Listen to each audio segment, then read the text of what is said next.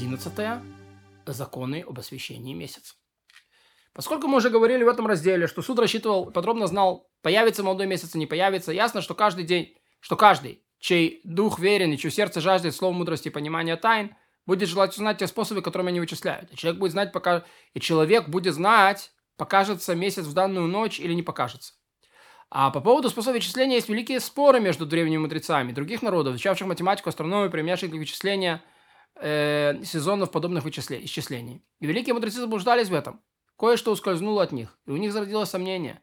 Были и такие, кто вычислял очень точно, но не нашел правильного способа рассчитать, будет ли виден месяц, но нырял в великие воды, а выплыл лишь черепком в руке.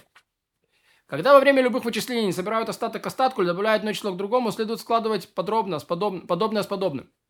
Например, секунды секундами. Когда соберется 60 секунд, превращают их в одну минуту, добавляют к минуту. Когда соберется 60 минут, превращают их в один градус и добавляют ее к градусам. А когда складываются градусы, делят их число на 360 э, 60 и оставляют только то, что меньше 360. И это число и имеет э, значение для расчета.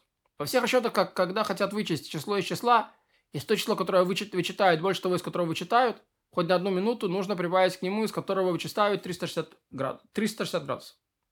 Отнимем... Э, так и с остальными семью планетами, каждая из которых проходит по своей сфере равномерно. Нет там ни ускорения, ни замедления, поскольку планета прошла сегодня, столько она прошла и вчера, столько же она пройдет завтра и в каждый день. И хоть сфера каждой из них охватывает весь мир, Земля не находится в ее центре. Поэтому, если мы рассмотрим движение каждой из планет по сфере окружающий мир, в центре которой находится Земля, то есть по сфере созвездий ее движение изменится и получится, что в данный день планета пройдет по сфере созвездий больше или меньше своего движения, вчера или своего движения завтра. Равномерное движение Солнца или Луны по своей сфере называют средним движением. Их движение по сфере созвездий, которое иногда быстрее, иногда медленнее, это истинное движение. По нему будет определяться истинное положение Солнца или Луны. Мы уже говорили, что вещи, которые мы разъясняли в этом разделе, предназначены для, только для расчета появления месяца, поэтому мы установили основу, от которой все, всегда будем начинать свои расчеты. Это ночь пятого дня недели, в день третьего числа месяца Нисан в этом году. Он же 17 год 260 цикла от сотворения мира. Он же 4938 год от сотворения мира.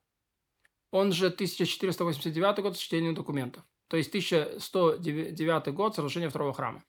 Этот год мы будем называть новым годом расчета. Поскольку мы объясняли, свидетельство о появлении нового лунного месяца приносит только в Эрцисроль, в земле Израиля. Мы произвели все расчеты, основываясь на расположении Иерусалима и мест, окружавших его, на расстоянии 6 или 7 дней в пути. Там всегда следят за Луной и приходят свидетельствовать суд. Это место склоняется на северную сторону, над линией экватора, окруженной середину мира, примерно 32 градуса, от 29 э, до 35, и она склоняется от середины населенных мест в западную сторону примерно на 24 градуса, от 21 до 27.